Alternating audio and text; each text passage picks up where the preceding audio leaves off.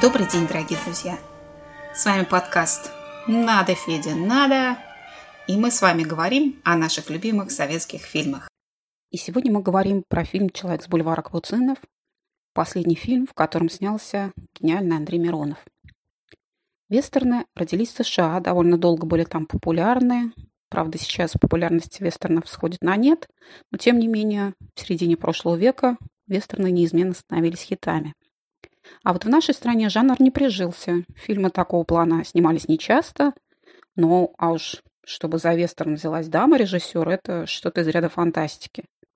Тем удивительней, что комедийный вестерн, который вышел в 1987 году, стал настоящим кинохитом в нашей стране. Даже сегодня его показывают постоянно по телевидению. И именно об этом фильме сегодня мы и поговорим. Сценарий к фильму написал сценарист Ударта Акопов, но с этим материалом никто не хотел работать. Отчасти потому, что будущий фильм режиссером казался легкомысленным, легковесным, отчасти потому, что и сам жанр вестерна казался им чуждым. Ну и к тому же съемки обещали быть очень масштабными, потому что нужны были сложные колоритные декорации, нужно было приглашать конников, требовалось привлекать каскадеров. В общем, все это грозило большими сложностями. А вот режиссеру Але Суриковой сценарий показался очень симпатичным. Его доработали и начали потихоньку снимать. Любопытно, что сама Сурикова потом говорила, что увязалась эту историю во многом из-за чисто женского любопытства. Одним из первых, кого она пригласила сниматься, был каскадер Александр Ншаков, отвечавший за постановку трюков, которых в вестерне, в том числе и в «Человеке в бульвар Капуцинов», было полно. Иншаков и Сурикова вместе пересмотрели массу западных картин, чтобы понять, как должен выглядеть классический вестерн но решили, что они сами будут создавать не серьезную драматическую картину, а ироничную, музыкальную, веселую ленту. Но фильм мог бы и не состояться, если бы не главный актер, потому что в главной роли мистера Феста Алла Сурикова с самого начала видела только Андрея Миронова. И если бы Андрей Миронов не согласился бы сниматься в этом фильме, Сурикова не стала бы его снимать. Миронов поначалу отказался по той же самой причине, ему показалось, что история не очень интересна, но режиссер буквально взяла в осаду Миронова и добилась согласия. Правда, по настоянию Миронова изменили финал ленты, потому что в оригинальной истории его герой уезжал побежденным. Но Миронов сказал, что подлинный герой вестерна не может быть побежденным, поэтому он должен выйти из истории победителем. Сурикова согласилась, подготовка к съемкам стартовала. Вообще Алла Сурикова, которая так стремилась заполучить Миронова на главную роль, дорожила его мнением, часто к нему прислушивалась, и на его мнение она опиралась, когда отбирала актеров. На роль Дианы пробовались первые красавицы советского кино, в том числе, например, Ирина Розанова и Ольга Кабо, другие известные актрисы. На пробах появилась даже Маша Калинина, первая королева красоты в Советском Союзе. Она вроде бы всем понравилась, но не взяли ее в итоге из-за молодости. Маша была еще школьницей, и как-то не вязался ее облик с образом такой зрелой, прожженной соблазнительницы из салуна.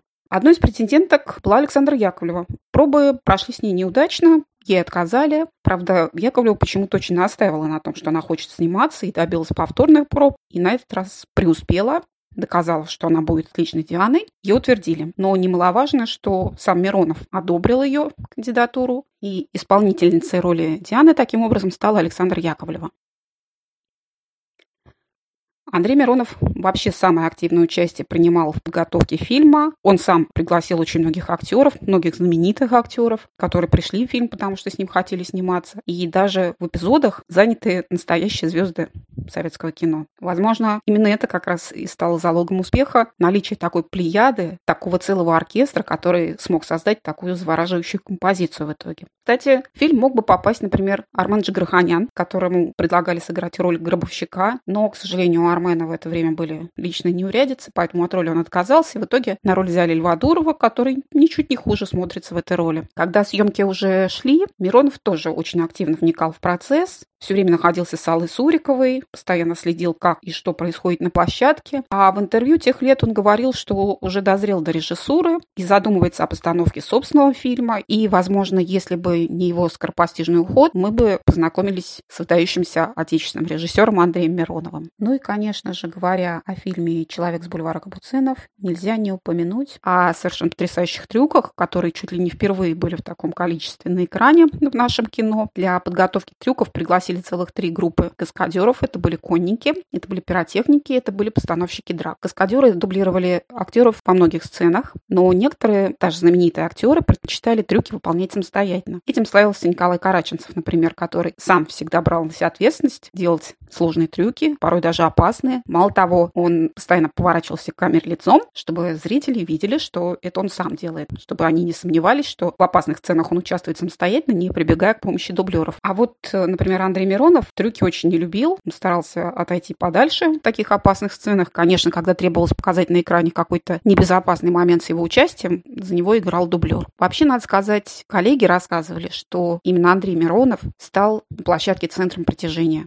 Вокруг Миронова неизменно концентрировались и другие участники съемок, и не только артисты, но и технический персонал, и, безусловно, случайные наблюдатели, публика, которая оказывалась на площадке во время съемок, они без устали следили за Андреем Мироновым. Увы, в это время его уже самого донимали проблемы со здоровьем, хотя он никогда не капризничал, никогда не показывал, что ему сложно работать, никогда не просил поблажек, но даже камера уже не могла скрыть того, что это не тот самый блистательный Миронов, которого мы видели в «Бриллиантовой руке», это уже немного уставший и, наверное, не совсем здоровый человек. Возможно, даже актеры, которые согласились принимать участие в съемках, где-то подспудно ощущали, ощущали, что, увы, конец близок, и постарались хотя бы напоследок отдать дань гениальному актеру, действительно гениальному актеру, выдающемуся, которого, наверное, у нас уже больше не будет. Фильм вышел в прокат в июне 1987 года. Андрей Миронов посмотреть его успел и оценил очень высоко. После первого же показа реплики многих героев стали крылатыми фразами, трюки мальчишки стремились повторять. Да и сам фильм публика приняла очень тепло. Мало того, критики приняли его тепло. К сожалению, меньше, чем через месяц Андрея Миронова не стало.